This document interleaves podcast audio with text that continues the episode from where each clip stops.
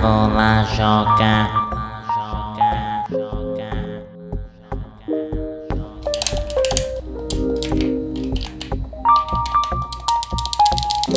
Bom, senhores, eu tenho que começar isso daqui de uma maneira diferente, então vamos comemorar duas vezes, porque isso daqui é um spin-off. Muito bom, senhores! Pausa. Segunda comemoração, aê! Aê! Spin-off.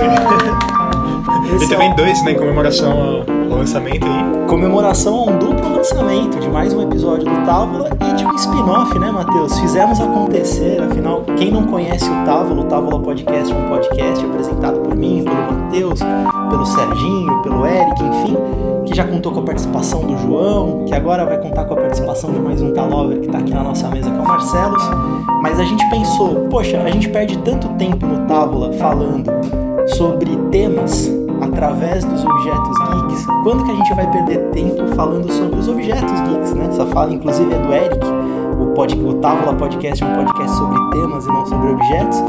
O Távola, que está se iniciando agora, esse spin-off, é um podcast sobre objetos e não sobre temas. A gente vai chamar ele de Távola Joga, porque a gente vai falar sobre joguinho, senhores. Joguinho. Que é o que a gente faz de melhor além de podcast aqui nessa vida.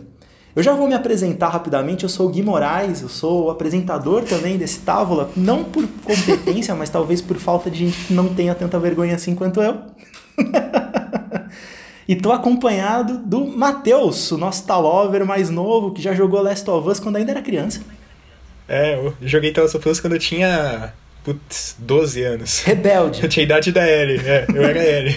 E agora eu tenho a idade da Ellie no segundo jogo, então Olha acompanhei aí. É a nossa L duas vezes. Eu tô com ele, Pois é. ele que não jogou Last of Us tão criança assim, já era mais velho. João Messias, pra quem lembra do Távola sobre ciência e obscurantismo, é o nosso químico, sim, senhores, entre um mestrado e outro, ele arranjou tempo pra jogar videogame. Fala, João. Oi, gente, tudo bem? É isso aí. Entre provas e provas e artigos, eu tento platinar um jogo aqui, outro ali. E vamos aí falar de The Last of Us. Que é um jogador de Eternal Darkness safado, gosta de sofrer.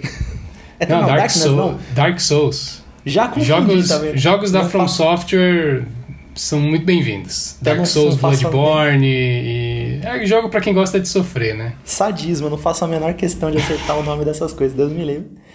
E com uma estreia aqui no Távola, já participou de uma live conosco no Instagram. É ator, é bonito, é pai, é gamer. Marcelos Beghelli. Fala, Marcelos. Boa noite. E aí, pessoal do Távola, que honra estar aqui hoje para falar de Last of Us. Acho que o jogo da vida de muita gente. Olha aí, falando em jogo da vida, o Marcelos, que é meu amigo de infância. Isso daqui é um jogo. É, aqui é uma família, tá certo? O cara me conhece aí há algumas décadas. Tirando meus pais, é o cara que mais me conhece. Então a gente tá íntimos aqui, acompanhado do nosso professor que não jogou Last of Us, mas que orientou um TCC sobre. E que manja muito de áudio e edição, e é por isso que ele tá aqui para salvar esse programa. Serginho Pinheiro, o nosso Joel. A gente tenta, né? A gente tenta. Mas você fa- você falou de salvar o programa, é, enquanto âncora, cara, parabéns. Cada dia, cada dia mais solto com o microfone na frente. Ah, eu tô jogando, né, Serginho? Eu Vou pegando as manias. Não tô fazendo nada nessa quarentena além de gravar podcast. Tá mandando bem, tá mandando bem. Olha aí, tá gravado aí, tá gravado. Mãe, um beijo, viu? Serginho me elogiou. Senhores, vamos começar então. Vamos falar sobre Last of Us. Acho que esse programa que tá efervescente, até, até então não tinha apresentado a pauta, é verdade. Vamos falar sobre Last of Us. Eu não vou colocar um momento Bial no Távola Joga, porque eu acho que tem espaço pra gente discutir mais sobre isso. Eu vou fazer um pequeno relato meu como gamer. É, eu acho que o videogame foi o meu primeiro contato com a cultura geek antes dos quadrinhos, antes das séries, dos filmes. Eu lembro que eu tinha 5 anos quando ganhei o Mega Drive. E ele veio com o jogo do McDonald's. Eu lembro que era o, o- o Ronald McDonald, num joguinho de plataforma que imitava male male o Mario. E eu comecei a jogar videogame desde então, não parei, mas na minha carreira de gamer, ao longo dessas décadas, três jogos marcaram muito a minha formação como jogador. Um muito na minha infância, que foi o Zelda, Ocarina of Time, para Nintendo 64, que eu lembro que explodiu minha cabeça. Eu falei, caramba, é para aí que os videogames vão, então. Eu lembro da caixinha dourada, eu tenho, aliás, tá aqui na casa da minha mãe, estou gravando hoje em loco na casa da minha mãe. A caixinha dourada do Zelda tá aqui. O, ter, o segundo jogo é responsável pela minha amizade com o João, que tá aqui presente, que foi Metal Gear, que eu já joguei no PlayStation, e que eu lembro que, caramba, eu descobri que os enredos poderiam ser complexos, as histórias poderiam ser profundas e tudo mais. E já na fase adulta, Matheus, diferente de você, o terceiro jogo da minha vida é Last of Us, com toda certeza. Eu já tinha ali meus 20 e poucos anos, já estava trabalhando. Eu lembro que eu corri na loja para comprar a mídia física, lá em 2013. Sentei para jogar e me emocionei dos primeiros minutos até os últimos minutos do jogo, impactado, e eu faço questão de revisitá-lo sempre que eu posso. E o contato de vocês, assim, vamos começar pelo João, que eu já apresentei aqui como meu parceiro de Metal Gear. Como foi seu contato com Last of Us, João? Bom, é, com Last of Us especificamente, foi. Eu lembro que na época do PlayStation 3 ainda, eu, eu lembro que eu acompanhei esse jogo do começo da produção, assim, de pela temática, por ver imagens assim de, de que o pessoal lançava e, e, me chamou muita atenção. E uma coisa que eu fiquei muito interessado, muito intrigado também do jogo foi de saber que a produtora do jogo era a mesma produtora de Crash, que era um jogo que eu conheci lá no PlayStation 1, que era um jogo de plataforma super, super divertido, é, super descompromissado, e aí foram fazer um jogo super denso, assim, então é, eu lembro que eu estava muito ansioso pelo que ia vir, assim, de acompanhar a história. E depois que eu joguei, e eu tive a mesma experiência que você, assim, é, é um dos jogos da minha vida, um, jogo, um dos jogos que mais me emocionou. Nesse ponto a gente está bem alinhado, né? Porque Zelda Ocarina of Time, que para mim foi o, o jogo que me fez gostar de, de videogame, assim. Eu joguei Zelda e falei, bom, tá, é para isso aqui que eu tenho que jogar videogame mesmo, né? É, é isso que eu tô fazendo. E o Metal Gear que solidificou a nossa amizade e o The Last of Us que reafirmou aquilo que o Zelda tinha mostrado. Não, videogame é isso aí, é isso que eu gosto e é isso que eu quero continuar fazendo, né? Fantástico, João. Então foi experiências muito semelhantes, cara. E você que tá pronto para fazer o momento Bial dos nossos próximos programas, só pelo trocadilho do Metal Gear solidificou nossa amizade. Olha aí! Não sei se foi sem querer, mas foi bonito. Foi, foi, não foi intencional. e você, Celos, nosso gamer e ator, cara, você consumiu como? Você é um cara que é jogador aí de Survivor Horror, um fã de, de Resident Evil, um dos caras que eu conheço que mais jogou Resident Evil na vida. Como que você chegou em Last of Us?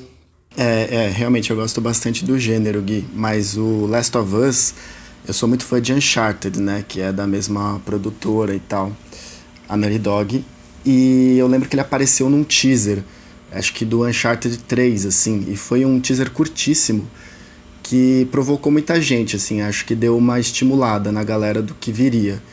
É, parece que vai ser mais do mesmo, porque é, a premissa é é bem comum, né? É bastante usada de você estar tá num mundo pós-apocalíptico com criaturas hostis, é, mas que a brutalidade é, se evidencia não apenas por esse tipo de criatura, mas pelo próprio humano, né? E é onde ela mais se destaca e eu acho que a gente vai acabar falando sobre isso ao longo da conversa.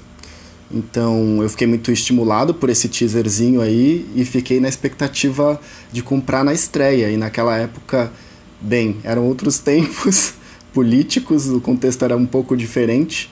Uh, e eu pude jogar ele logo quando ele foi lançado, assim. E eu lembro que é, eu atrasei para ir trabalhar porque eu queria jogar a primeira hora de Last of Us quando ele chegou, assim. E aí foi amor à primeira vista, porque os primeiros 15 minutos são arrebatadores, né? E, e aí é, foi o jogo que eu acho que mais rejoguei, porque eu acho que ele tem essa qualidade, ele consegue é, ser tão profundo que numa primeira jogada você não tem a dimensão total de toda a leitura que tem aquela obra, né? Por isso que eu acho que ele é uma obra de arte, inclusive, já chutando balde, assim, jogando bem alto, eu acho que Last of Us em termos de narrativa de game, ele vai para outro patamar. Ele traz um, um, uma experiência mais aprofundada, como um bom livro, como um bom filme. Outro patamar, né? Enfim. Não sei se tem flamenguista é mais ou entre a gente. O, o Matheus, que é torcedor do Bahia, tá aqui, Matheus. Grande representante. Queria, viu? Queria muito. Se paixão fosse é, tão objetiva assim na vida, eu escolheria torcer pro Bahia, porque o meu time tá duro. Mas e você, Matheus? Você como um jovem rebelde que caiu, que você tem a experiência de ter jogado ele muito adolescente, né, cara? Você tinha quanto Sim, mesmo? sim. Não, pré-adolescente. Eu tinha 2013, né? Foi mais ou menos nessa época que lançou, eu tinha 12 anos, tava pra fazer 13. Faz tempo, né? Bem, é, faz tempo. Mas, poxa, eu lembro que naquela época, como eu já comentei em várias oportunidades, o YouTube sempre fez muito, muito parte do. Assim, da minha vida no consumo. Eu, eu, eu sou meio surdo, né? Tipo, de verdade. Mas eu tenho essa perda de audição, mas eu tenho um, um- um- uma coisa que eu gosto muito de escutar as outras pessoas falando, então por isso que eu me dou super bem com o YouTube e podcast também. Mas. E eu lembro que naquela época começou a. Eu já tinha jogado Uncharted também, né? Uncharted 3, tinha adorado. Aí naquela época começou no YouTube os gamers falando: Ah, é. The Last of Us tá vindo aí, The Last of Us tá vindo aí. Mesmo criador de Uncharted, eu já tinha me amarrado em Uncharted e fiquei, poxa, vai ser da hora. Aí quando eu fui ver também que é, era um cenário pós-apocalíptico, que naquela época eu tava fascinado, porque tava no auge do The Walking Dead, eu era um mega fã. Eu acabei abandonando depois de um certo tempo, porque a série desandou um pouco, mas aí são outros 500. E também que 2013, né, te- teve todo aquele burbulho sociopolítico no Brasil e eu acabei ficando meio viciado, assim, em ver de vingança, né? Eu tenho até a máscara que comprei naquela época e o HQ. Aí eu vi, é, li HQ, com, com- é, assisti o filme, e aí tava nessa, nesse negócio também de um distopia e tudo mais, e eu acabei me envolvendo muito antes do jogo chegar. é, Eu já tava naquele hype por causa de tudo isso, da soma desses fatores, e quando eu joguei, nossa, foi catártico, assim, foi uma experiência e tanto. Realmente levou, é, um, é um jogo que eleva o videogame, a, como você mesmo disse, outro patamar, e é uma grande obra de arte mesmo. É, é curioso, senhores, porque vocês levaram os, os três é, expressões que são dignas de pessoas que geralmente consomem livros, filmes, né, até mesmo séries.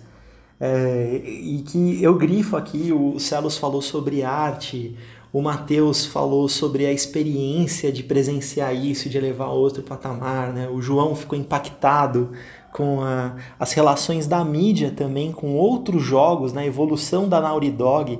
né? Eu, pelo menos como gamer, eu acompanho alguns estúdios de criação de jogos que eu sou fã, entre eles, obviamente, a Naughty Dog, e, mas puxando pela memória, talvez, tirando a, a Square Enix, a, a Capcom, os grandes estúdios aí que fizeram ah, os- o lançamento da minha vida como gamer, a partir do PlayStation 1, do, do Mega Drive e tudo mais, a Naughty Dog é o primeiro estúdio que eu acompanho como estúdio de cinema mesmo, assim, de, de acompanhar as notícias, de presenciar quem que tá fazendo os roteiros, de ver quem tá participando da equipe, porque eu adoro Uncharted, eu joguei Uncharted depois de muita insistência do Marcelos e amei.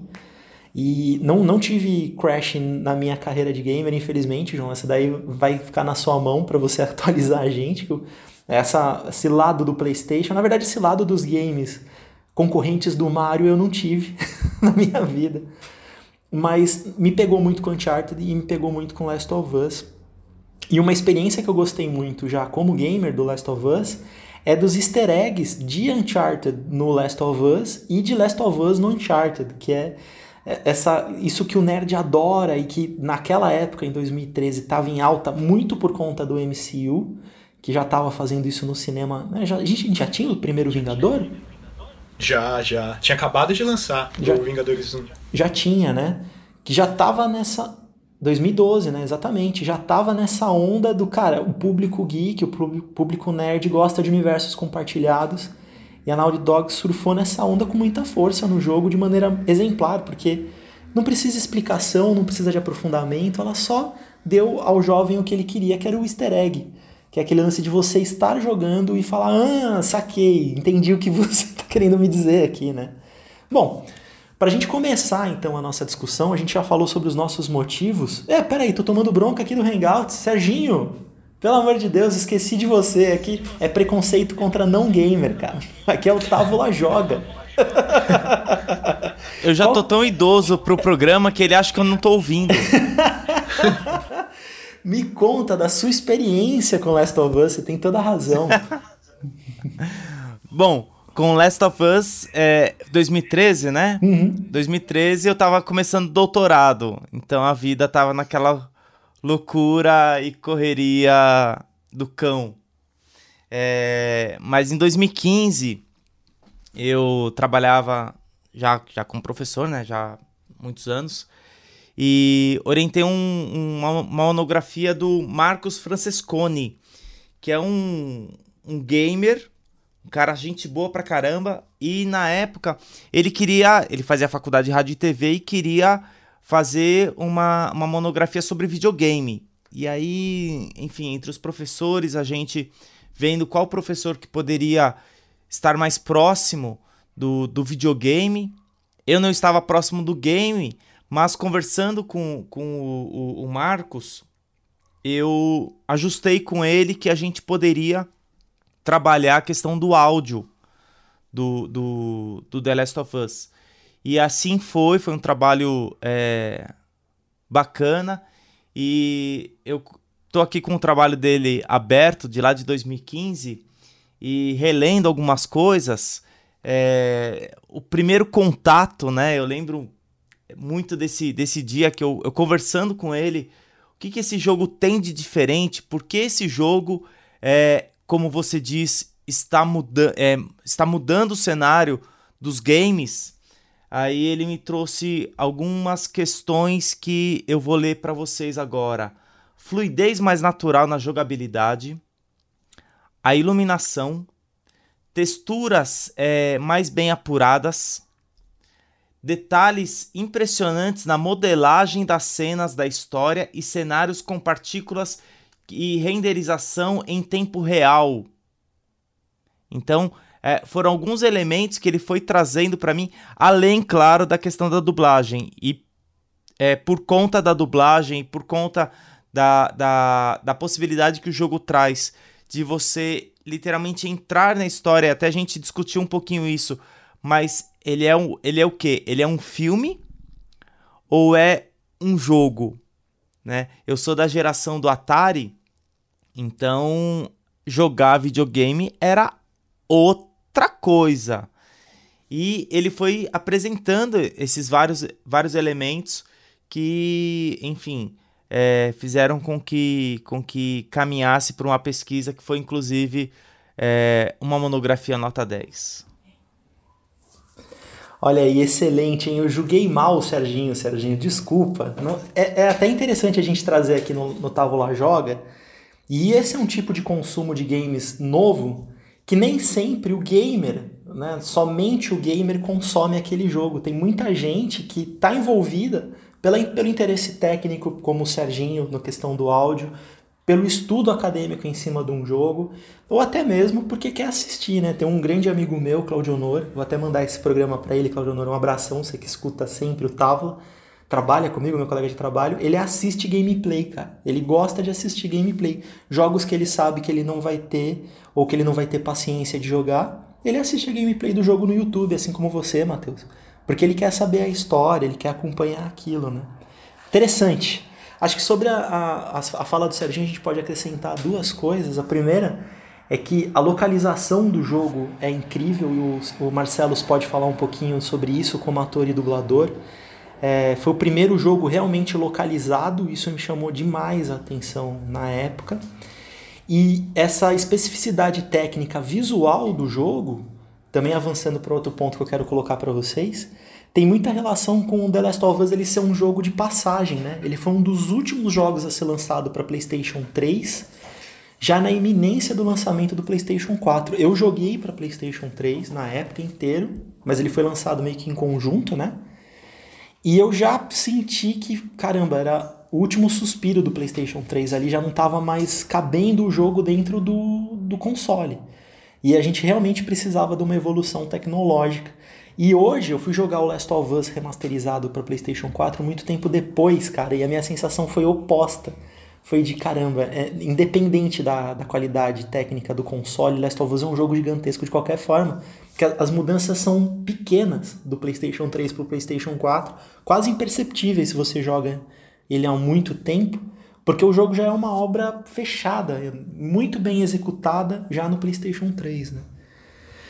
Celon, sobre a localização, você tem alguma observação? Ah, eu tenho uma coisa que eu, eu sempre tenho uma sensação de uma nostalgia boa quando eu jogo algo do, localizado em português, que me remete aos filmes que a gente assistia dublado quando a gente era pequeno. Então aparecem algumas vozes bem, bem de chave, assim, que acessa o seu inconsciente ali, que te pega num lugar e você fala, cara, eu gosto dessa voz. E The Last of Us ele faz isso muito bem. Eu só tenho uma uma pequena um, um, pequeno receio com a voz da Ellie, assim, que é a mais desconhecida de todas e que ao longo ela não compromete ao longo do jogo da jogatina, assim. Eu acho que ela consegue responder bem, ela vai melhorando. Mas a localização de games, ela eu vejo ela como mais difícil do que a dublagem, porque você não tem a referência visual do que você está fazendo. Você grava pelo áudio. O áudio é a referência que você tem. Eu tenho amigos que fazem isso, né? Eu ainda não trabalhei com localização de games, mas é, conversando com amigos que fizeram, que trabalham com isso, a referência é o áudio. E aí isso dá um problema no game que pode ser é, fatal, que é a intenção da fala porque o game, o jogo, ele não tem é, necessariamente as cutscenes, né? Que, que é mais fácil de você entender os contextos. Às vezes são falas isoladas num ambiente externo, é, que você está caminhando e alguém solta uma palavra, solta uma frase aleatória. Então essas falas, se não forem bem intencionadas, se elas não souberem por que, que elas estão sendo ditas, isso compromete muito a qualidade da localização. E felizmente, o The Last of Us é um exemplo positivo. Ele consegue, na maioria das vezes, entregar o, o, a história como ela tem que ser feita, né? Então eu joguei muitas vezes ele localizado em português e, e não me incomodei. Eu gosto tanto da original quanto essa, assim. Marcelo, e você tem a referência de quem foram quem foi os atores que, que dublaram a série para português? Tenho, inclusive, é, é isso que eu tava falando da memória, né, que acessa. Uma das que mais me pega assim de primeira é a Miriam Fisher, que ela faz a Tess. É, o primeiro trabalho que eu lembro dela é um negócio que vai muito na minha infância, que na verdade é um anime que é Yu Yu Hakusho. Ela fazia um personagem que chama Botan. Então, quando eu escuto a voz dela, cara, isso me leva para um lugar familiar e confortável que eu falo, cara, já gostei do jogo, assim, vamos, vamos ver o que, que vai sair disso. É, para além dela, tem a voz do Bill, que eu gosto muito, que é o Júlio Chaves. Tem o Luiz Carlos Percy, que faz o Joel, que é excelente. Eu acho que ele não deve nada para a voz original do Joel, que também é muito boa. É, ele, ele, tem o peso né, do, do Joel. E, e eu acho primoroso, porque ele fez isso sem ter jogado.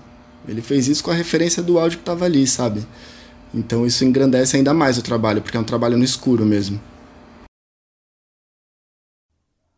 É, o, tra o, traba o trabalho da dublagem é um trabalho muito no escuro, né? A, du a dublagem, ela não é simplesmente você. É, vamos pensar aí num filme. Não é simplesmente você atuar com a voz. É você atuar com a sua voz em cima daquilo que um outro já uhum. atuou. Então é, é muito complexo. Ainda mais pensando num game, que a narrativa muda. Exatamente. Exato, não. E os personagens, né? O, a voz original do Joel, é assim que se fala, Celos? A voz original? A voz em inglês? É, a voz Joel, original, é. É do. Pel... É do é, exatamente. É do, é do Troy Baker, né?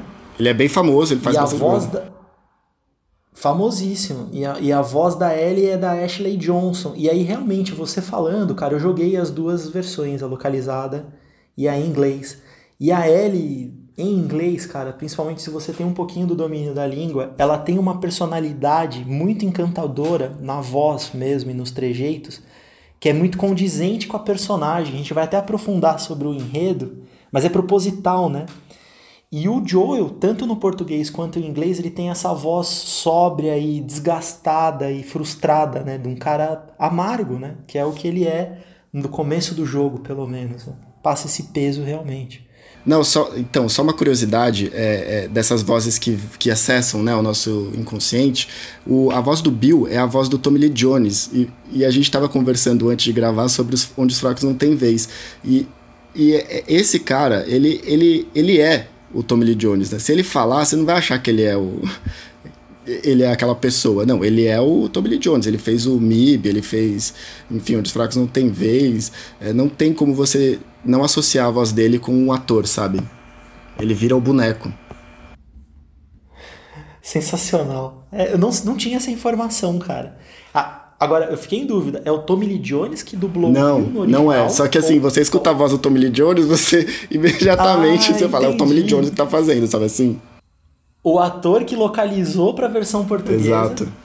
É o mesmo que faz a voz dos, dos filmes do Tommy é, Jones. Caramba, eu não tinha essa referência. Esse cara. é o problema da dublagem, porque o cara fica tão marcado às vezes que ele não consegue sair daquela figura. Então, por mais que acesse um lugar nostálgico, também tem isso, né? Ele entrega uma coisa que você já sabe e que é aquele personagem que a gente sempre vê, sabe?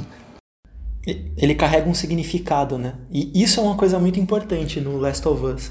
Ele carrega um significado nas vozes, na, na, no visual dos personagens, no visual do cenário, né? Bom, acho que a gente pode avançar. Eu vou até lançar um, um, um, aviso aqui. Se você chegou até aqui e não jogou o Last of Us, o primeiro Last of Us, e não quer tomar spoilers, então, por gentileza, não siga, ou siga a partir de então por sua conta e risco, porque a gente vai falar do enredo e logo na sequência a gente vai falar mais sobre as nossas impressões do jogo. Mas acho que é interessante localizar para você que quer jogar o 2, que está na ânsia para jogar o 2, mas não tem tempo para rejogar o primeiro, ou até mesmo não quer jogar o primeiro, mas quer ver o que tanto o pessoal está falando sobre Last of Us agora na nova plataforma, no novo jogo que está saindo. Bom, vamos dar um, um, apanhado geral aqui. Eu vou fazer uma linha e vocês vão intercotando com as observações de vocês, porque eu também não lembro de tudo, tá? É, Last of Us é um jogo, você começa com o Joel, o Joel e a filha dele, né? Como é que era o nome da filha do Joel? Agora me fugiu da cabeça. Sara, né? Sara. Sara, exatamente. Sarah. Tá no momento de aniversário do Joel, ele ganha um presente da Sara, que é um relógio, né? Ali numa noite onde é, você percebe que ele trabalha demais, que ele é um, um faz tudo, uma, uma, uma espécie de empreiteiro, né? O Joel é um homem de trabalho físico, braçal. E isso já é exposto nos primeiros segundos do jogo, isso é importantíssimo. Ele é um pai solteiro, da Sara e acontece a noite da do apocalipse, que até então não tem uma explicação muito da onde está vindo, qual é o motivo, mas você começa a perceber pela Sara, né, que acorda no meio da noite, começa a se movimentar na casa. A partir desse momento eu já me borrei, já foi o primeiro momento em que o jogo me colocou numa situação de apocalipse na pele de uma criança, né, que é mais assustador ainda. E você vai percebendo as sirenes, os incêndios, as correrias, o telejornal. A televisão. Exatamente. Isso. O telejornal na TV pegando as notícias e você não sabe onde está o Joel, até que o Joel entra na casa já assustado, já sujo de sangue, já havia se degladiado com os vizinhos. E aí começa uma fuga da Sarah, do Joel e do Tommy, que é o irmão do Joel, né? Até então o Joe, pai solteiro, não tem esposa, você não sabe mais nada desse background familiar. Eles começam a fugir pela cidade e eles fazem o que, na minha opinião, é a burrada de ir para o centro né, da cidade nessas situações. a gente pode fazer uma, uma, um paralelo com o que a gente está vivendo hoje, né? Não fuja para aglomeração. Eu ia falar isso. É... Será que era premonição? Cara, Serginho, é, você vai ver o quanto é. Você vai ver o quanto é conforme o jogo for avançando. E aí, enfim, começa toda a desgraça, o carro dele bate, você começa a fugir com a Sara no colo. E aí, para mim, já é o segundo momento que o jogo te apresenta a que ele veio, que é não só a criança no meio do apocalipse, é você adulto com uma criança no colo no meio do apocalipse. Então. E e é nesse momento que a gente assume o controle do Joe, né? Pela primeira vez, a gente assume nesse momento de fragilidade, de exposição. Exatamente. Então até, então até agora ninguém joga, só assiste. É, é jogo, é. Serginho. Você joga. Mas... Não, não, eu sei, eu sei. Não, é, é que eu digo assim. É, é, você não tem o poder. Exatamente. É. Se você for parar para é, pensar. Isso, isso, isso, é legal, a gente pensar nessa questão da narrativa e, e, e e essa. E é, até essa. Até como eu comentei no, no início do episódio, que a gente. É, eu tentei conversar com, com o menino que, que fez a monografia. Mas espera lá, é jogo ou é filme? Exato. É, porque ele, ele se entrelaça. Exato. Só, só um comentário sobre isso, porque, tipo, no começo tem muita cutscene é, enfim, muita exposição de narrativa cinematográfica mesmo, mas tem, no, no comecinho, quando a gente tá jogando com a Sarah, tem uns momentos que, são, que eu achei muito legais, que se você for aquele jogador curioso que quer saber tudo, quando você assume o controle dela dentro da casa, você pode. É, você não tem nenhuma interação, você não consegue bater, não consegue pegar item, você não tem inventário nem nada. Então por isso que esse jogo é a parte mais cinematográfica possível, porque é só você ir do ponto A até o ponto B. Mas o jogo te conduz para onde você deve ir, é uma narrativa guiada assim como um filme, mais próximo de um filme possível, mas com a saga você consegue entrar em contato com alguns elementos que são muito interessantes. Você consegue ir até o celular para tentar chamar o seu pai, só que o celular tá sem sinal. Aí você consegue ir ver os bilhetes na geladeira, falando que tem comida ali, não sei o que, e os, os, cartões que ela tá fazendo de aniversário pro Joe. Então acho que isso também dá uma, dá uma imersão bonita, porque você vai entra. Acho que a gente vai se repetir bastante ao longo do episódio, né? Você se sente no, no lugar do, da Sarah, sente no lugar do Joe e da Ellie. Então, então o jogo ele bebe da, da beleza da narrativa cinematográfica e aplica, ela proporciona para quem vai jogar, para quem vai vivenciar, o olhar, o olhar da câmera, que normalmente é o olhar do diretor. Então, ela dá o poder do, do jogador de, de, de escolher. Sim. E não exato. necessariamente é uma escolha que vai escolher é, mudar a narrativa. Mas essa escolha dá questão de tempo, dá uma questão de observação e de repertório para que o jogador possa de repente utilizar é, é, desse, desse conhecimento lá na frente. É exatamente também, né? isso. E eu acho que isso não foi do nada. Eu não joguei, Mas, tá? É, isso não veio do nada. A, a Naughty Dog, ela descobriu, esse, ela foi amadurecendo essa ideia. É, tanto é que a gente falou que ele é um jogo mais denso dela, né? Mas se você pega lá no Uncharted 2, eu li algumas coisas dizendo que a Naughty Dog foi descobrindo essa narrativa controlada e, e, e, imersiva numa cena que o Drake, o protagonista do Uncharted 2, ele acorda, ele é salvo no meio das montanhas ali, acho que meio que no Nepal e tal. E, e, quando eles deram o jogo para a fase de testes, os jogadores que acordavam naquele lugar, eles queriam interagir com aquela vila. Então eles atiravam nas coisas. E aí ela descobriu, mas por que, que eles estão atirando na, no cenário? É um lugar pacífico. E ela entendeu que é porque ele queria interagir com toda aquela vila que estava no entorno. E aí, no resultado final do jogo, você vê uma vaca, você vai lá e passa a mão nela, se você aperta o quadrado. Você vê uma bola que vem na sua direção, você devolve a bola para os jogadores, para as crianças que estão brincando. Então, essas descobertas foram sendo construídas pela Naughty Dog é, há algum tempo e ela foi aperfeiçoando essa dinâmica, né? Então, quando chega no The Last of Us, no, no, no primeiro, isso tá mais aprofundado. E, e, eles fazem isso como ninguém, assim. Eles fazem você se sentir dentro de um jeito único. Foi uma, foi uma, foi uma baita inserção do Matheus, porque isso fala sobre uma característica que é muito cara ao Last of Us. E o João, que é o nosso jogador de platina, ele com certeza observa isso de uma maneira magistral, que o, o Last of Us é um jogo de camadas. Então, se você jogar ele no speedrun para zerar o jogo, você vai perder detalhes da história que te explicam pontos que não são necessários para a conclusão do jogo, mas que eles te dão profundidade sobre a história daqueles personagens e até mesmo sobre a história do que está acontecendo no mundo no jogo. Porque muito da história que acontece na sociedade destruída pós-apocalíptica, você descobre não pela, pela linha do jogo, que é indiferente a isso?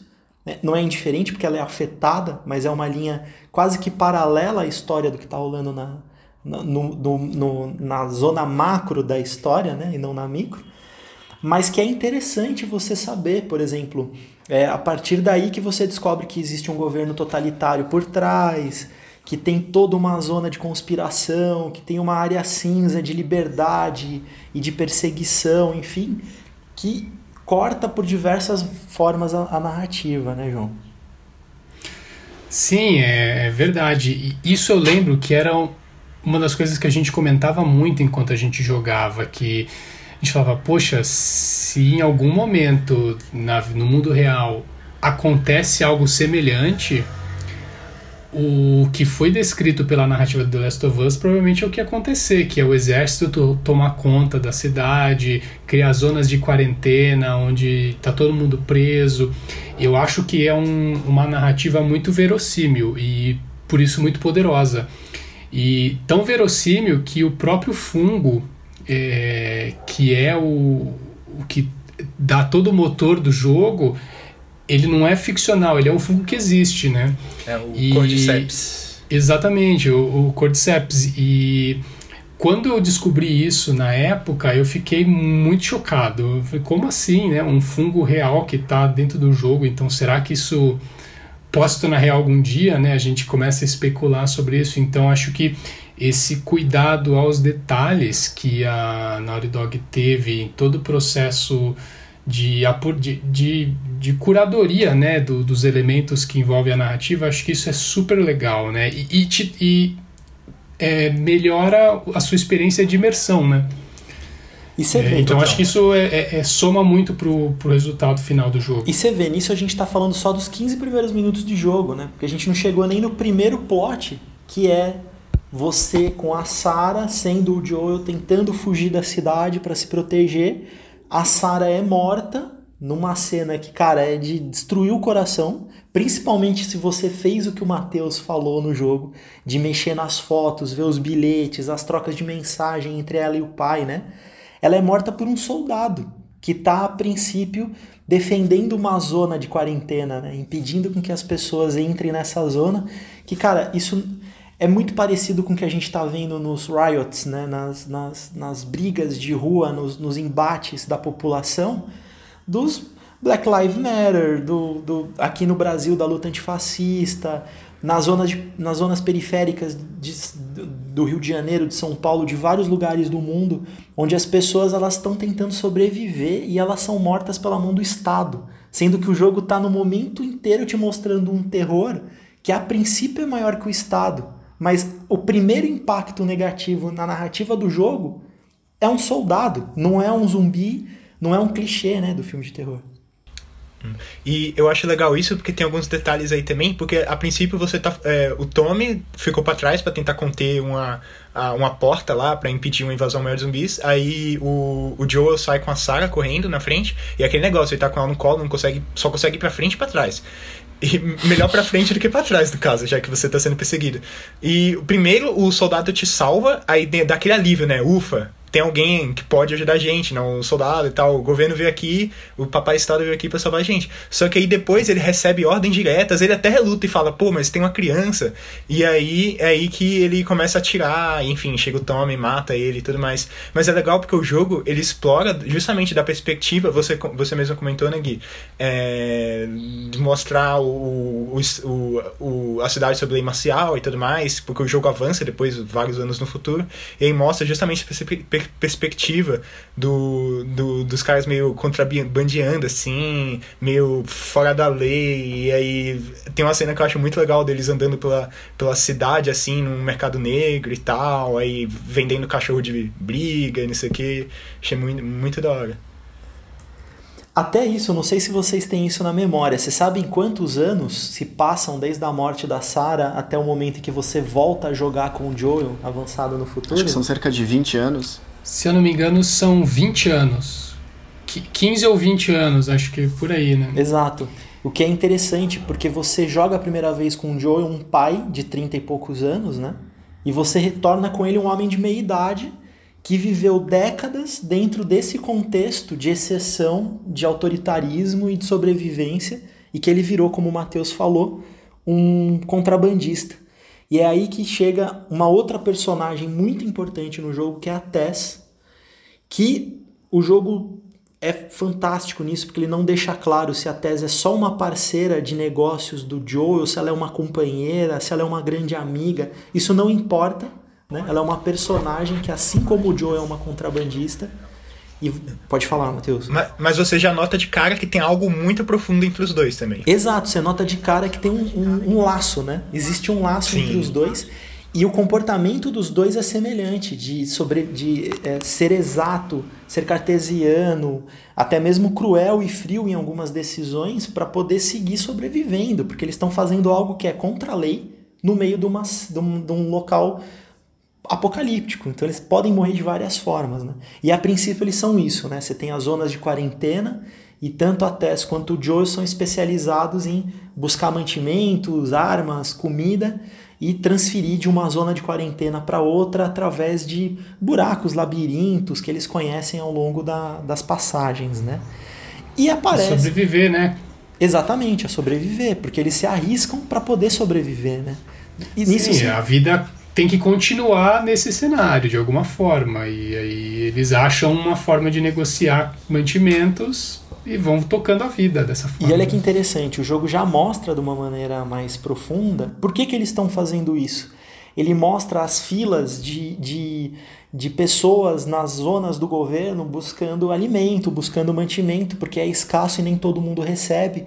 Então é óbvio que a, a criminalidade, a marginalidade, no caso, né, ela surge como uma forma de sobrevivência. Não há outra opção. Se eles ficarem esperando a mão do governo chegar até eles, eles vão morrer de fome, vão morrer doentes. Ou pior, eles então, vão comer espetinho de rato também que tem ali.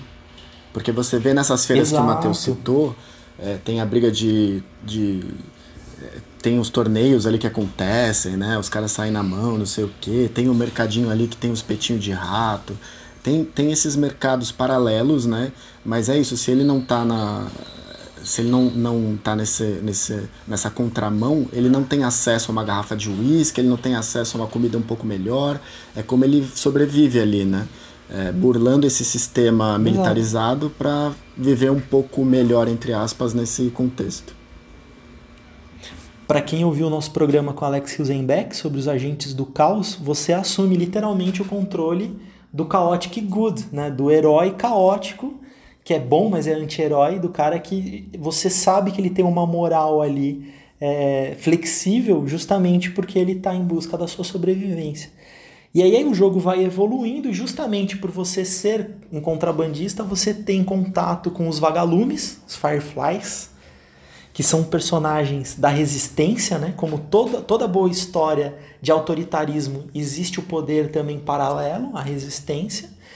E de alguma forma você é levado a uma trama de contrabando que os Fireflies roubaram o seu contrabando, que houve um, um, uma intersecção entre esses interesses. E você encontra a Marlene, que é um, a princípio uma líder dos Fireflies, ferida no meio de uma situação já difícil de batalha e ela tem uma missão que é levar um pacote, é assim que ela se refere, né? A um outro ponto muito distante, né? Em outro estado. Eu não sei se vocês já viram a, o mapa da, da trajetória do Joel é, nessa missão é, é, realmente muito longe, assim, para você fazer numa situação normal de não apocalipse já seria difícil para ser feito a pé. Então realmente é um, uma zona de dificuldade. E você descobre que esse pacote é a Ellie, né? que é a segunda personagem, a princípio, a segunda personagem desse jogo. Não, eu só queria fazer um comentário também sobre os vagalumes especificamente, porque eles primeiro são introduzidos numa cena de transição da morte da Sarah até o, os 20 anos, de, os 20 anos depois, que é nesse. É uma cena que é muito comum em filmes de pós-apocalipse, por sinal. Se eu não me engano, tem no Guerra Mundial Z, que também é de 2013. E também tem. Enfim, no, no, no filme Filhos da Esperança, tem vários filmes assim. E, se eu não me engano, tem no Expresso da Manhã também. Mas enfim, aquela cena clichê e que é muito bem colocada da mídia falando dos acontecimentos, é lei marcial e tal. E aí termina com o surgimento desse, desse tal grupo, os vagalumes, os vagalumes, que até o, o nome tem uma, um, um, valor simbólico, né, uma carga simbólica muito interessante desse negócio da luz, vata é a luz. E a primeira aparição dos vagalumes, você já fica com esse nome na cabeça, né? Vagalumes, o símbolo também aparece. E é um, um símbolo que se destaca o tempo todo né, nos, nos, nos pichos ao longo do, dos cenários. E a primeira aparição deles, assim, presencial, é quando você acabou de ver o Estado, é, os militares lá executando pessoas que estavam contaminadas na rua, assim, que se você não parar para prestar atenção, você vai vai passar despercebida. E logo em seguida vocês vão cruzar um portão lá, que tem toda aquela, todo aquele cenário, né, montado de tanque de guerra, os caras com metralhadora e tudo mais. E aí ocorre a explosão, aí eles gritam na hora, vagalumes, aí você vê esse primeiro conflito entre essas duas forças antagônicas, né? Os rebeldes, os revolucionários e os militares e tal. Eu acho isso muito interessante, porque é um, eles têm um trabalho muito, muito da hora de imersão. Assim, você vai acompanhando, fazendo parte dessa história. Eu lembro muito da minha experiência jogando, eu não pesquisei a fundo, mas a sensação que eu tive de ver os vagalumes e até mesmo a narrativa de terrorista, grupo de resistência e tal, eu lembrei muito do Sendeiro Luminoso, não sei se vocês têm essa referência, que é um grupo de resistência peruano fundado na Universidade do Peru e que eu conhecia muito na minha adolescência porque eu era um fã de Rage Against the Machine, que tem um clipe chamado The Bomb Track, Bomb Track, em que o Rage canta com um líder do Sendeiro Luminoso, né, que é considerado uma, uma, uma organização terrorista de vinho por quem? Pelos Estados Unidos. é, preso nas grades, literalmente no presídio, nas costas da banda, né? E eu ficava com esse sendeiro luminoso, e é isso, de vá até o caminho, o caminho da iluminação, o caminho luminoso, eles também têm as pichações. Eu não sei até que ponto isso serviu de inspiração, mas logo no começo já me deu esse puta, eles estão remetendo a coisas que realmente acontecem na realidade, né? Da resistência contra o autoritarismo. E outro que me lembrou, é, na verdade, é um, uma referência que vem antes do Last of Us, mas eu consumi depois do Last of Us, por sinal, semana passada, que o, o filme Filhos da Esperança, que tem um grupo, se eu não me engano, chama Os Peixes, e eles têm um papel muito parecido, muito similar mesmo, até de você, ele, ele de escoltar, né, a, a grande cura, o grande salvador e tudo mais, que no caso é a Ellie e o bebê. Mas também é. é eu, eu tava pensando que acho que nós latino-americanos nos identificamos um pouco, né? Com, com os vagalumes, assim. Falou em resistência, né, cara? A gente já fica. É, então. O pessoal das ciências humanas aqui já fica mais ou menos animado. Mas enfim, a Tess e o Joel assumem essa missão de levar a Ellie até o, o ponto determinado pelos vagalumes. É, o Joe é, é, relutante quanto a isso, porque, obviamente, usando a expressão correta, é uma cagada se atravessar o país com uma criança no meio de uma zona dessa de, de guerra, né? E logo no comecinho o jogo já te dá o seu segundo plot twist, que é você descobrir que a Ellie foi infectada pelo, pelo fungo. E é lógico aquela situação de drama e tudo mais, mas logo você fica sabendo que nela o fungo não se desenvolveu, o que é uma raridade, porque o fungo é rápido, em dias a pessoa já se transforma né, nos, nos runners, nos clickers. Depois a gente até aprofunda sobre as diferenças desses personagens inimigos do jogo. É, então ali já dá a primeira centelha de que talvez a Ellie seja a cura da, da infecção e você está transportando a cura da infecção e não apenas uma pessoa, né? Sim. E nesse ponto é interessante também, porque eu tô trazendo todos os detalhes, mas porque é, você pode aprofundar depois na DLC Left Behind, que tem toda a história por trás do, de como a Ellie teve essa ferida e tudo mais. Tem, também tem toda a contextualização emocional dela, que dá mais profundidade para personagem introduz bem no Test of Us 2. Mas nessa cena, a, a Ellie, o, eles descobrem que a Ellie tá mordida, justamente porque eles acabam sendo pegos por uns soldados, e aí o Joe já fica, não, como assim? Ela tá mordida, ela vai, assim, vai virar. E aí é, ela fica, não, pô, tá cicatrizado, tem algumas semanas. E na hora a Tess já mostra que ela tá também tá infectada e acabou de ser mordida e fala que já tá, tipo, sabe, sentindo as consequências. E há pouco tempo, assim. Não, até vou te cortar, viu, Matheus? É, não, não, é nessa hora. Não é nessa hora. Ah, é. Você descobre que ela está infectada, mas há uma evolução, você segue fugindo dos soldados e aí numa zona de encruzilhada, que no jogo tem diversas, né, de situações impossíveis de resolução, até se sacrifica para conter os soldados, e aí ela mostra pro Joel que eu vou ficar e você leva essa criança porque eu fui mordida. Eu tô, eu tô infectada. É, e é, puta, Reforça o argumento, né? É uma cena muito triste, cara, porque ali tem todo muito. o peso da relação dele com a Tess terminando, né? E se você ficar para prestar atenção, você consegue ver a hora da morte dela. Exato, isso que é, isso que é maravilhoso, assim. Marcelos, você que tá aí mais fresco que nem eu, jogou há muito tempo. Daí pra frente o jogo degringola, né? Você começa a jogar só com o Joe e com a Ellie. É, começam a passar as estações do ano, que dá uma diferença não só nos cenários, mas nas passagens de tempo, né? E você vai aprofundando essa relação dos dois jogadores. Né? Cara, eu vou jogar essa carta aqui. Você como pai. Nesse momento em que tá só você e a Ellie, né? Como o Joey. O jogo começa a construir essas, esses laços de relação. Qual foi a sua sensação como jogador disso? É, primeiro que esse vínculo entre os dois, ele é muito bem construído, né? Eu acho que é um dos principais é, principais aspectos de The Last of Us é como a construção entre Ellie e Joel é, é, é, caprichada, é no cuidado, vai no detalhe, né? Se a gente já falou tanto de detalhe desse jogo, esse nesse critério não poderia faltar. É, e, e, começa antes, Gui, porque quando ele não quer entregar a Ellie, é, porque eles iriam até um ponto, um, um, ponto meio do caminho ali. Menos até do que meio do caminho. Eles iam deixar ela ali com um grupo de vagalumes e eles iam seguir com ela para onde eles tinham que ir para o hospital lá, para, enfim, fazer a pesquisa com a Ellie. É, mas eles, eles, eles, por tudo que aconteceu com a tese e tudo mais, acabam, ele acaba decidindo ter que levar por uma gratidão com a tese e eles vão embora. Mas um pouco antes dessa cena, um pouco antes de eles chegarem naquela câmara, a, o Joel que tá cagando pra ele até então, ele, ela fala alguma coisa ali em cima do telhado, não sei o que, ele dá uma olhada para ela, que ele começa a identificar a história com a filha dele, não sei o que, e a Tess olha para ele e fala, ó, fica ligado, não vacila agora. Dando a entender que ela sabia de toda a história da filha e de que ela estava vendo que ele estava se afeiçoando a ela e que isso ia dar problema lá na frente. Né? Essa cena, ela é muito um sintoma do que viria, assim porque ele começa a esmorecer, ele começa a gostar da Ellie, já logo no comecinho, assim. E daí pra frente é Cara, é ladeira abaixo.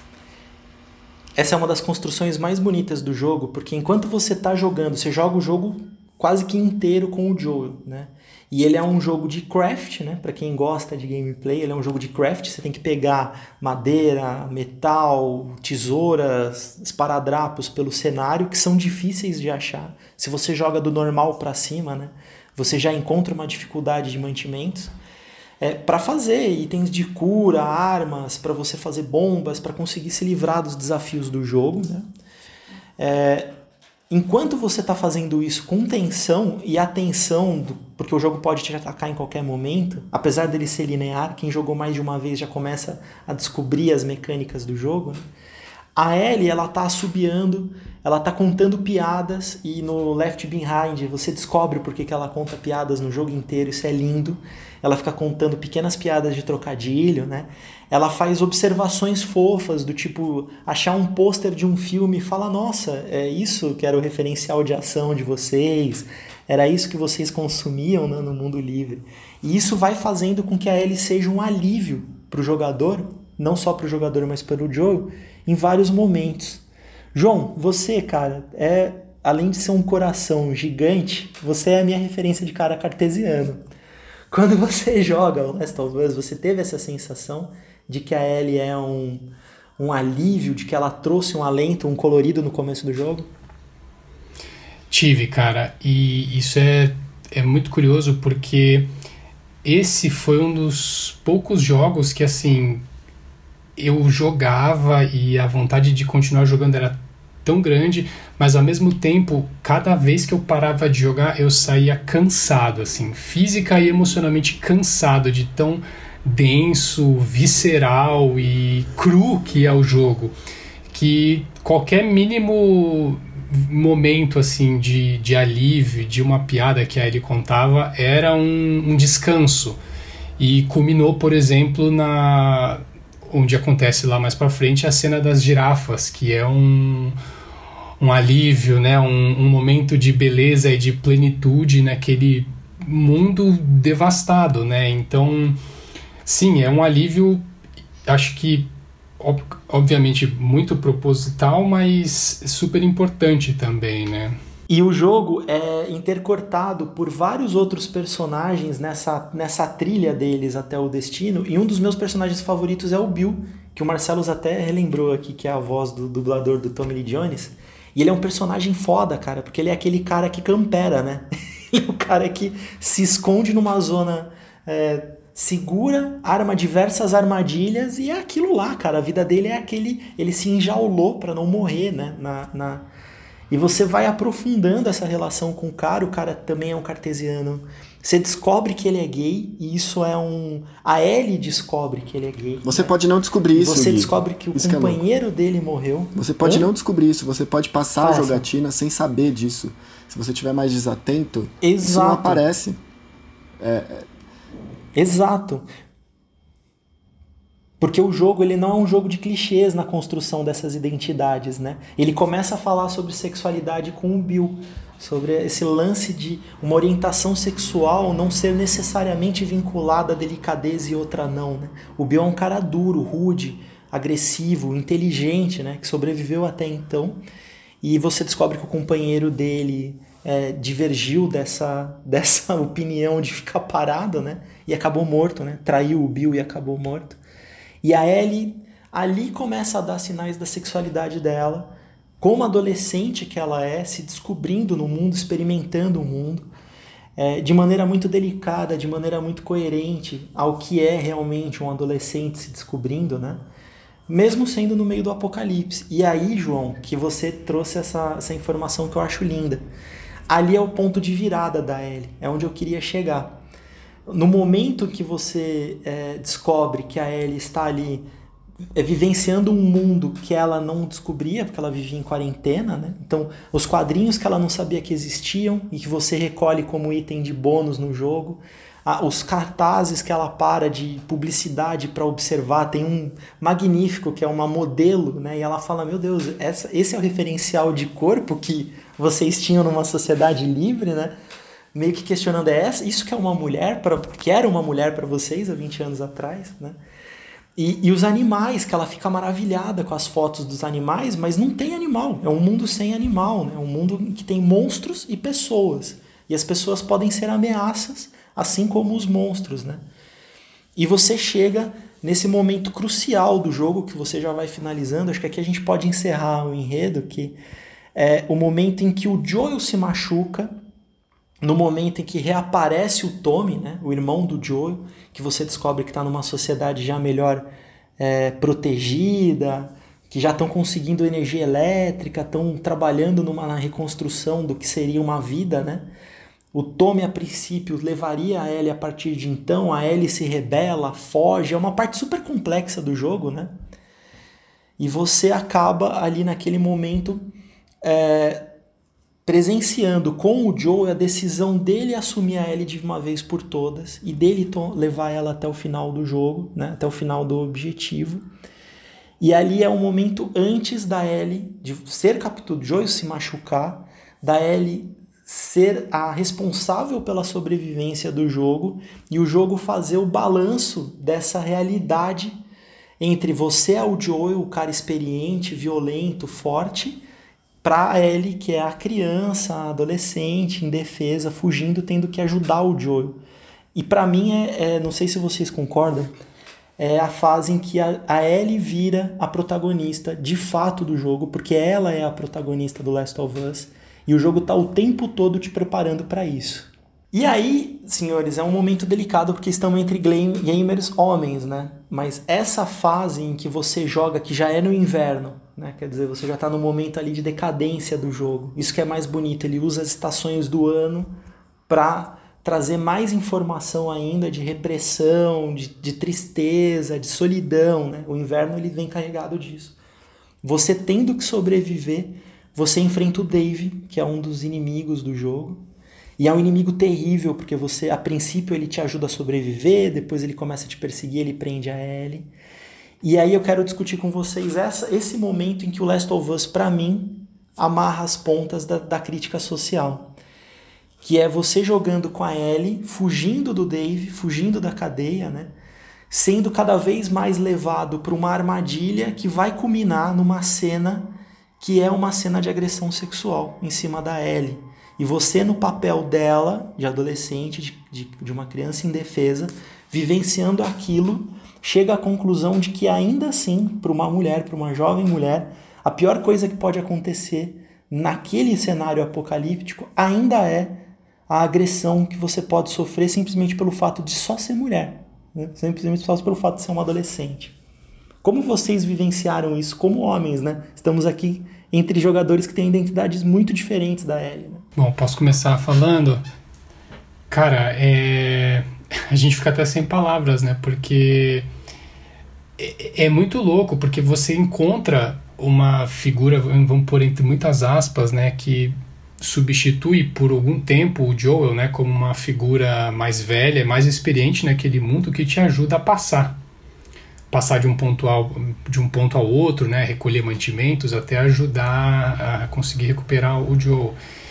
E do nada você se vê traída assim, então o seu mundo cai e e não só isso, faz joguete assim, então os, os monstros, né, os, os infectados não são nem de longe tão ruins quanto é o Dave, assim, né? E acho que tenta essa cena tenta mostrar de uma forma, claro, muito ínfima. A gente nunca vai, vai, vai saber o que é passar por isso, mas o terror que é você ser traída por uma pessoa de confiança e, e passar por esse abuso, que acho que é acho que é a experiência mais traumática que o jogo te passa, assim, né?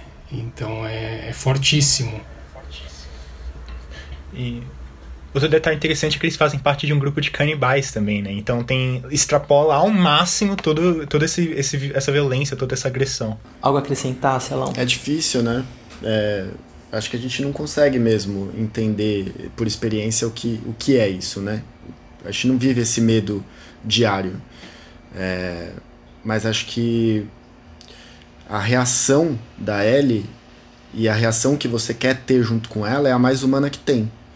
Da, da, da autodefesa e de destruir aquilo, né? Ela, ela se livra daquilo da forma mais brutal em resposta à violência que ela que ela sofreria, né? Então é na mesma numa proporção, tipo, eu tenho que responder assim, é não tem outro jeito. E isso também é um ponto de ruptura para Ellie porque a partir dali, depois de toda a trajetória que ela teve, e de tudo que ela perdeu no meio do caminho, de todas as amizades que ela fez e que ela perdeu, toda a humanidade que ela encontrava não, não perdura, ela não, não tem mais um objetivo, né? Como personagem. E ela decide. Na... Ela se deprime. É, exato. Ela se deprime.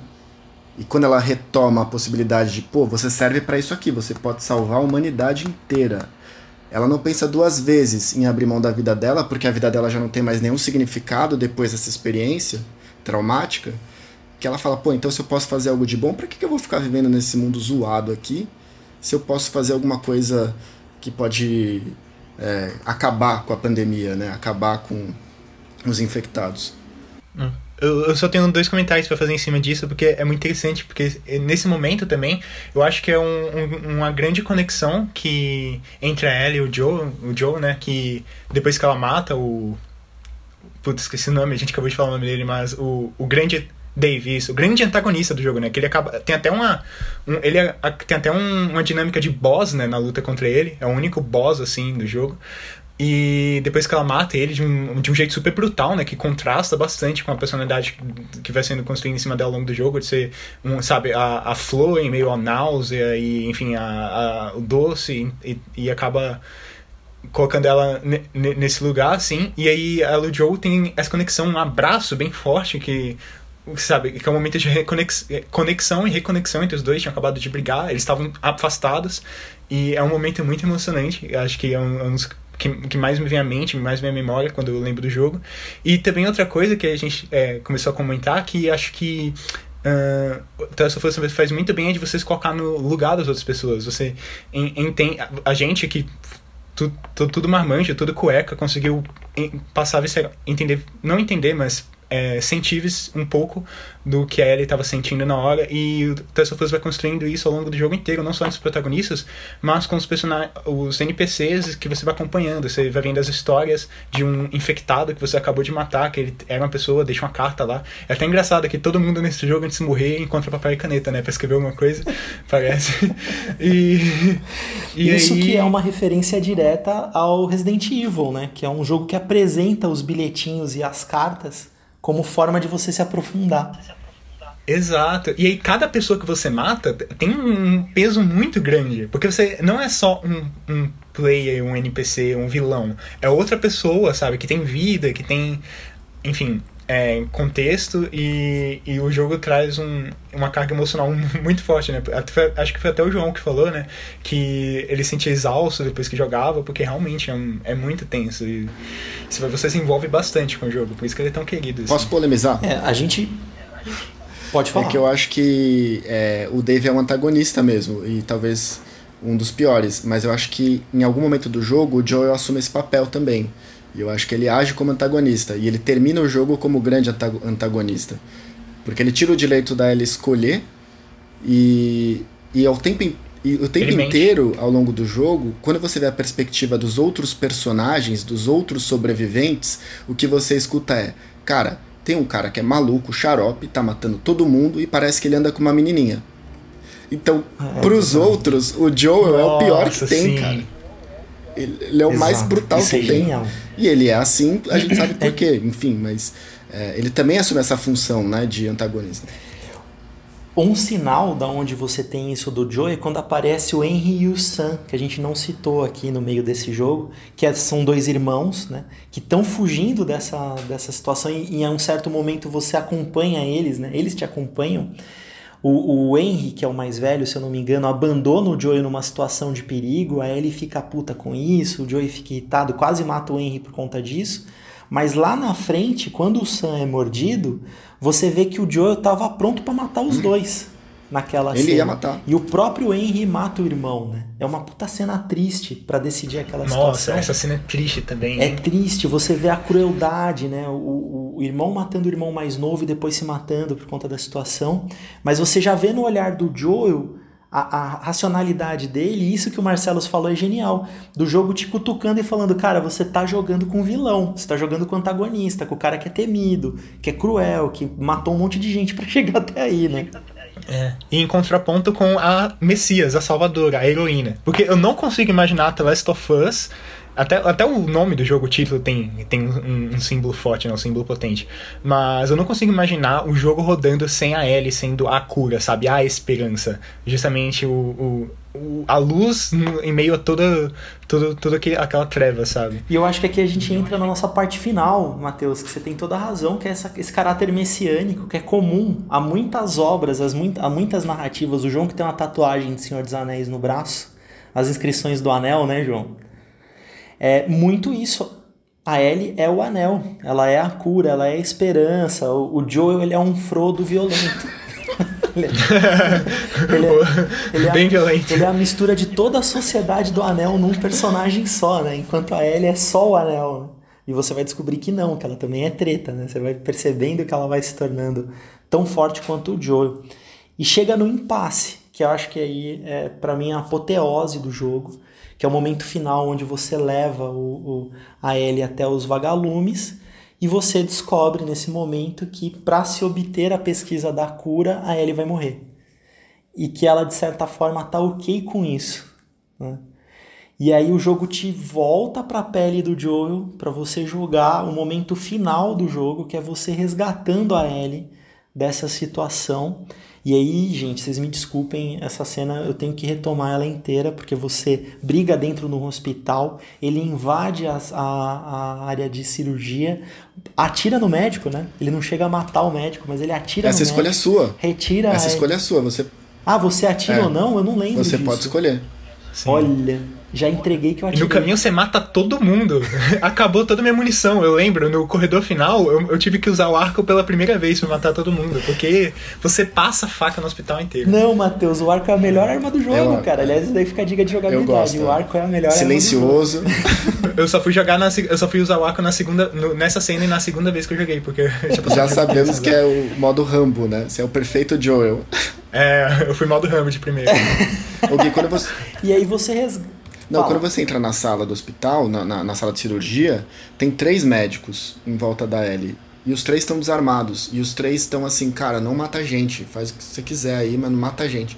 E aí você, como jogador, é que pode responder é, agindo pra matar ou não. Você pode pegar a Ellie, posso estar equivocado, mas você pode pegar ela e sair dali sem matar os médicos. Cara, agora eu me entreguei, porque eu matei Eu o também médico. sempre matei o médico. Eu tô me sentindo mal. Eu tava na raiva, o jogo me levou a isso, né? Sim? Resgatei a Ellie. E aí vem a cena final, que é a Ellie acordando. Aliás, antes disso, você mata a Marlene, né? Você mata a líder dos Fireflies na, na fuga. Ela tenta impedir a fuga ainda. Tenta convencer o Joey no, no diálogo e o Joey atira, né? É, é até ingênuo da Marlene achar que o Joey ia tomar outra posição. E aí volta a fuga deles, né? Já ensolarado, passado o inverno, passado toda a situação. O Joel alegre, a Ellen sem entender muito o que estava acontecendo e ele mente para Ellie, né? Ele fala: "É, no fim não deu certo. Você não é a cura". E aí tem a frase, Tinha né? outras pessoas. tem a frase sensacional da Ellie, que é como? Vocês que lembram com mais frequência? Ela, porque ele conta uma mentira pra ela, né? Ele fala que na verdade tem outras curas, que ela não é a única possibilidade de cura. E ela fica meio cabreira e fala: "Então, promete pra mim que tudo aquilo que você me disse sobre os vagalumes é verdade". E ele olha no olho dela e fala: "Eu juro". E ele promete, né? E OK. E acaba. Cara, é sensacional esse jogo. Esse final é. é- eu- tô lembrando do nosso capítulo com o Vince Vader. Quem não assistiu o episódio do Távola Podcast com o Vince Vader, a gente lançou ele agora, sobre o Games, o novo social. O Vince que escreveu um livro chamado Horror Ludens, que eu ainda não tive o prazer de, de ler, mas ele comentou no episódio sobre o quanto o jogo de horror ele é diferente do filme de horror, justamente por te colocar na responsabilidade das decisões. Então, num filme de horror, o mal vai acontecer e você está só assistindo. No jogo, você está sendo levado àquilo e você é culpado por aquilo no jogo. Então, as decisões são muito mais amedrontadoras, né? Você tem muito mais receio do que você vai tomar.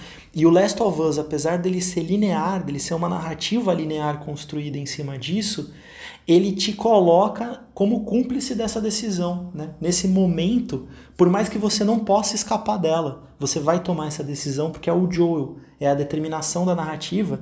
Você se sente culpado de estar mentindo para Ellie depois de tudo que você vivenciou com ela, mas ao mesmo tempo, e aqui é a minha impressão, tá? A gente vai abrir para as opiniões. Eu me sinto aliviado que a Ellie segue viva, né? Eu me sinto literalmente cúmplice do Joel. Eu falo, puxa, eu acho que eu faria a mesma coisa. Eu não sei se no lugar dele eu tomaria outra decisão. Aham. Até porque a gente é genialmente introduzido, né, contextualizado a, a vivência do Joe, né, a cena inicial, que já é, você carrega ela o, o jogo inteiro de tão forte, a vida inteira, por sinal, de tão forte que ela é, e aí você pega essa cena e coloca junto com o final, não tem como o Joe tomar outra escolha, e além disso, você passa o jogo inteiro, a jornada inteira defendendo a Ellie. Então como é que você chega naquele momento e fala, entrega ela, pode matar ela aí, sabe? Então, é aí o, o, por isso que a fera do Joel toma conta e E aí, se manifesta. e aí, Matheus, a leitura que eu faço, como é que você vai cobrar do cara que a sociedade retirou tudo que ele tinha, que era a filha, que era a Tess, que era tudo, como que você vai cobrar desse cara compaixão com a sociedade? Ele não tem, né? Ele simplesmente não tem. Ele fala, vocês me tiraram tudo e agora eu não vou permitir que vocês me tirem a Ellie. Esse é o pensamento dele. Até ele passa o jogo inteiro se protegendo de e matando as pessoas que ele supostamente salvaria depois, né, naquela missão e tudo mais. Então é, é, tem um dilema, tem um dilema moral. Esse jogo tem um, uma discussão moral muito, muito interessante também.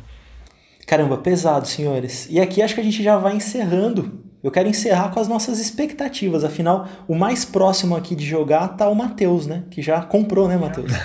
Já, tô só esperando a caixinha chegar no, na portaria. Cara, então a gente vai ter que fazer um Távola Joga, mas só você vai gravar. Você e o Serginho. Serginho, eu não vou ouvir. Eu gravo. Eu gravo e ele fala. Sim, eu vou preparar um monólogo aqui. Uma das coisas que eu mais sei fazer. Eu, eu sei ouvir também, sei falar bastante. Mas quais são as expectativas de vocês? Eu vou começar pelo João. Qual a sua expectativa com o 2, João? Cara, eu vou basear minha expectativa no que eu já li de review e no que eu venho acompanhando na, em todo o processo de, de produção e propaganda de lançamento do jogo, né? Eu espero, bom, minha expectativa é um jogo ainda mais denso e mais tenso e onde assim talvez sei lá vivenciar é, as consequências dessa decisão que o Joe tomou. E então acho, eu espero uma narrativa mais envolvente. É, sinceramente, o gameplay em si, né, a, a, mecânica do jogo não é algo que me incomoda, que me incomoda, né? É, não me incomodou no primeiro. Ela tá igual ou ter algo muito diferente nesse segundo não é algo que me incomoda mas a história para mim é o carro-chefe, é o que leva, né? Então eu, eu, a minha expectativa é, é ver a consequência dessa decisão mesmo, né? O que que levou nesses anos que se seguiram aí e o, o, o, o que que o porquê desse ódio todo que está envolvido na Ellie, né? O que está acontecendo para toda esse, essa motivação de ódio dela, né? Então eu tô bem ansioso com o jogo, quero jogar bastante, assim. E você, Matheus, que tá aí com o dedo no controle já? Uh, eu, eu vou ter que admitir que eu dei uma roubada, então tem as respostas. Não, não, tu, não tudo, né? Os, os spoilers, mas já vi uns reviews também. E vi os, os primeiros 10 minutos do jogo. E Claro, não, não vou entrar em detalhes nem nada, mas acho que vai, ser exatamente isso. A gente vai estar tá vendo as consequências diretas do primeiro jogo. Vai ser uma Ellie mais madura, um, ao mesmo tempo mais contida, né? Depois das consequências de tudo. E um Joe também apanhando do, do depois de tudo que ele fez.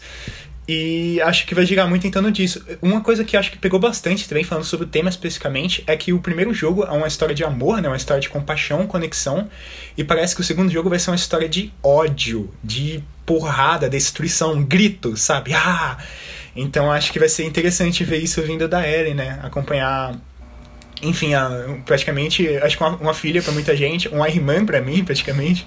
Então, é, vai ser Tô, tô muito ansioso para jogar, sendo bem sincero. Você, Celão? Cara. Ansiedade nível mil. Ansioso. É, eu evitei acompanhar os últimos reviews, não tô lendo nada sobre o que a galera tá achando, só vejo assim no máximo a chamada para ver, cara, tá no hype, a crítica tá falando bem, legal. Isso me importa mais até do que o, o hate da galera. É, agora, eu tô tentando não tomar spoiler, mas a previsão que eu faço dentro do que eu vi é de que a gente vai assumir agora o papel da Ellie e lidando com uma jornada talvez é, parecida, porque ela vai em resgate, né? Ela vai resgatar alguém que ela ama. Então eu acho que isso é, é sinopse, tá? Isso não é, não é spoiler. É, então eu acho que talvez ela vá se deparar com as questões que o Joel se deparou e a gente, eu pelo menos estou muito curioso para saber como ela vai lidar com a brutalidade desse mundo, em quem ela se tornou, em como ela vai reagir diante disso. E também, claro, para saber que fim levou a Ellie e Joel, porque eles não ficaram bem depois daquilo. Não tem como. Serginho, você não vai escapar de dar suas impressões sobre o 2, cara. Você vai jogar. É, é, então, jogar, jogar, cara, enfim. É, mas eu observando a, a fala dos três, por enquanto, ainda falta a sua, Guilherme. Mas é, é, interessante, né? A gente vinha numa crescente que, em que a gente sempre pensava na tecnologia. A tecnologia, a tecnologia, o que, o, o que é, vai ser possível além. E na fala dos três, o mais importante não é a tecnologia. O mais importante é a narratologia. Como que isso vai ser narrado? Como que qual desenvolvimento vai ter? Qual é o afeto? Qual é o, o vínculo que vai ocorrer entre as, entre as personagens? Enfim, é, é muito belo ouvir isso de vocês, porque vocês são a geração aí da tecnologia. E por inúmeras e inúmeras vezes é, a gente a gente percebe que a tecnologia ela nada mais é do que um aparato que estende o nosso corpo. Então, o, olha, olha que maravilha. É, o, que, o que o jovem mais espera de um jogo que foi transformador e está vindo para uma, uma, nova, uma nova fase, né, uma nova geração, uma segunda edição, é, não não está atrelado na tecnologia, está atrelado na narrativa. É interessante. Mas, mas eu acho que mesmo assim, o, a, a, as tecnologias também ajudam bastante, né? Óbvio. Com, com certeza. Porque é, ajuda muito no papel de imersão também. Você tá Sim, inserido sim. naqueles cenários e tal. Isso É a tecnologia que te, é a tecnologia que te proporciona, mas o que te fisga, o que te pega e o que te o, que- o que faz com que você crie esse vínculo de um jogo que foi lançado em 2013 para sete anos depois você tá ansioso pela nova versão, é, é, não é a tecnologia. A tecnologia fez com que você conseguisse ter esse jogo. Serginho, isso é Mas uma é conclusão vínculo, muito importante. É o amor. Porque a primeira coisa que eu, Guilherme, como consumidor de mídias que sou, que gosto de cinema, gosto de livro, eu sempre me pergunto em qual foi o momento que o criador dessa história optou por esta mídia para contar essa história e por quê? Porque tem histórias que são melhor contadas em livros, tem histórias que são melhor contadas em, em filmes, né? E no Last of Us, apesar dele vai ter uma série agora pela HBO que eu também tô muito empolgado para assistir, né? Produzida pelos mesmos criadores de Chernobyl, que para mim é uma série fantástica também. É, a melhor mídia para contar a história da Ellie do Joel é o videogame, porque é justamente essa relação de cumplicidade com o jogador, essas piscadelas que o criador vai dando com você ao longo do jogo, de olha, eu tô te, eu tô te, tô te enrolando, cara, eu vou te fazer pensar, você não tá só jogando, né? Eu vou deixar isso daqui na sua cabeça por muito tempo. É uma mídia que funciona demais para essa história e a tecnologia, na sua observação, é genial, Serginho, porque ela é só uma ferramenta para isso, né? Ela só acrescenta, ela não atrapalha, ela só ajuda. Ela não é o destaque, né? Ela tá ali em coadjuvante para levar essa história para frente. O, eu faço parte de um grupo de pesquisa chamado Comunicação e Cultura do Ouvir. E lá a gente não discute somente, por exemplo, coisas de rádio.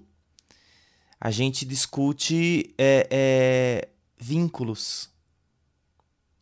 E o que esse jogo provoca é, em quem joga é vínculo. Senhores, passa a régua. Temos a nossa última frase, cara. Você promete para mim, Serginho, que é isso que esse jogo provoca? É um vínculo? É vínculo. temos um programa, temos. Você vê o Serginho, cara. É o Serginho, eu não tenho nem o que falar, é o nosso mestre. Senhores, esse foi o Távola Jogos. A gente, como sempre, vai ter indicações. É, não haveria outra maneira de fazer. É, e eu quero, tô curioso, não sei se vocês prepararam alguma indicação, se ela vai ser de jogo ou não, sintam-se livres, tá? Eu tenho uma indicação, eu espero que vocês não atrapalhem, mas eu vou ficar por, pro final. Qualquer coisa o Serginho corta, e aí vocês inserem outra. Vamos começar pelo Serginho. Serginho, suas indicações, cara. Nenhuma! Deixa, não, calma, deixa, deixa eu no meio lá. Eu tenho uma- Eu, eu tô pensando. Eu tenho uma indicação boa a princípio, Serginho. Ouçam o Távola, em especial dois episódios. Agente do Caos com Alex Hilsenbeck e Távola Games com Vice Vader, que tá mais fresco. Ah, cara, eu vou indicar outro também, o do Márcio Rodrigo sobre cinema também cai como uma luva nessa discussão aqui. São três episódios que, de certa forma, né, Matheus, foram o berçário dessa ideia aqui, desse spin-off. Mas depois. E de distopias também, né? Ah, o olha aí. é legal. Tem muito mais coisa, distopia, apocalipse É, tá, da né, cara? cultura geek. Isso que é bom de ter um É, Matheus. aí, aí se, for, se for assim, eu vou indicar o Homo Ludens. Homo Ludens. Ah, boa, Aí boa. vai embora, cara. Puta, é muita coisa. Mas vamos lá, João. O Serginho qualquer hora em série dele. Bom, eu vou fazer duas indicações rápidas é, para ir para contrapor esse clima denso, pesado e de desespero de pandemia, de fim de mundo. Eu vou indicar um jogo também, mas é um jogo que vai no outro sentido mais escapista, que é o Stardew Valley. É, é um jogo, não é tão recente assim, né? Acho que é de 2016, mas é, tem para todas as plataformas e consoles e mobiles. É, a minha namorada tá jogando, tá super envolvida e, e conversando com as amigas sobre o jogo, então vale muito a pena. E a minha outra indicação é uma indicação barra homenagem. Queria indicar, né? Morreu o Ian Holm, então queria indicar o Senhor dos Anéis aí em homenagem a ele. E aí as minhas indicações. Perdemos o nosso Bilbo, João. E você, como fã de Senhor dos Anéis que eu sou, sabia que você ia trazer essa indicação, cara. Já comecei a ler sua mente. Você, Marcelos. Bora lá. É, tem duas indicações. Uma série, primeiro, que é Mr. Robot. Quem não viu, é, veja. Acho que é uma excelente construção de personagem, como The Last of Us. Um aprofundamento é, que não tá só no protagonismo, é, embora ele seja muito bem construído e seja tudo muito bem amarrado. Tem quatro temporadas, ah, uma média de 10 episódios por temporada. Acho que é bem curtinho, bem acessível. Vale muito a pena Mr. Robot. E para um pouquinho mais de peso, o Ikiru, de 1952, do Akira Kurosawa, que eu pude assistir recentemente e me pegou muito num lugar de sobre a burocratização da vida e o que, que a gente está vivendo o que, que a gente não está vivendo, sabe? Eu acho que é um filme excelente que de forma nenhuma parece que foi feito em, é, num pós-guerra, sabe? Parece muito atual. Você, Matheus, quais são as suas indicações? Valeu. Ah, eu comentei, né, ao longo, ao longo do episódio sobre a minha recomendação a princípio, que seria o Filhos da Esperança, né, o filme que eu vi recentemente, que eu acho muito bom, tem tudo a ver com Last of Us. Mas já que eu já comentei, eu gostaria de recomendar outro jogo que me passou sensações parecidas, seja de é, impe- ficar impressionado com a qualidade gráfica e de imersão e tecnológica, e também de história, que eu achei que eu me envolvi bastante, e até de uma concorrente pau a pau com o, o é, a Naughty Dog, né, o The Last of Us e Uncharted, que é a Rockstar, que é o Red Dead Redemption 2, que, nossa, é um puta jogo também, se acompanha o Arthur lá, junto com o grupo dele, naquele mundo não pós-apocalíptico, mas naquele mundo selvagem, né, que eles estão são fora da lei e tudo mais, e é também muito bom, vale muito a pena. Merece um Távola Jogo Red Dead. Serginho, Total. puxou do bolso? Ah, é, então, a, a- na verdade não é uma, uma, uma dica que eu posso falar, eu assisti ou eu fiz, é, porque eu não jogo, mas é, uma dica é para que quando for jogar The Last of, do, The Last of Us, é, seja um ou dois, que você observe o seu redor, as pessoas que estão ao seu redor, a realidade que você vive. Que você faça esse comparativo. E que as suas decisões no jogo eh, possam ser também decisões que você de repente, claro que no jogo há outras possibilidades, né, a, a, a própria estrutura do jogo, mas que sejam decisões que você tomaria caso fosse isso fosse real. É, por que eu digo isso? Para que você observe o amor, o amor entre as pessoas que te rodeiam, o amor das pessoas que estão no seu dia a dia e que, já que estamos vivendo esse momento de pandemia, eh, eu tenho visto muitas pessoas que vivem, né, várias pessoas dentro da mesma casa é, mas não conviviam. Elas viviam, mas não conviviam. E agora estão convivendo. E que essa convivência seja uma convivência de afeto, de vínculos. E que o afeto é, também possa prevalecer dentro do jogo. Descobri que o Serginho é o Thiago Leifert do Távola, porque ele tá querendo roubar o espaço do Pedro Bial. nunca! Nunca! Senhores, a minha indicação ela é pulverizada e graças a Deus a gente funciona como um time, ninguém indicou. A gente não falou ao longo do programa e foi uma surpresa a gente não ter falado, mas foi proposital, ficou na minha mão, que é Gustavo Santaolala, que é o responsável pela trilha sonora do jogo, aquela tocadinha de violão que foi maravilhosamente bem explorada pelo The Last of Us 2, dando a entender que o violão que toca no 1 é a Ellie treinando o violão, né? E tem toda essa. Enfim, mas ele que tem as trilhas famosas de filmes, cara, que eu puxei a lista aqui, sinceramente, vai de Amores Brutos a Relatos Selvagens, passando por 21 gramas, passando por obras do cinema que passaram por Oscar e muitas delas representativas, né, para o cinema. E passa por Narcos também, tem muita coisa do Gustavo Santaolala em Narcos.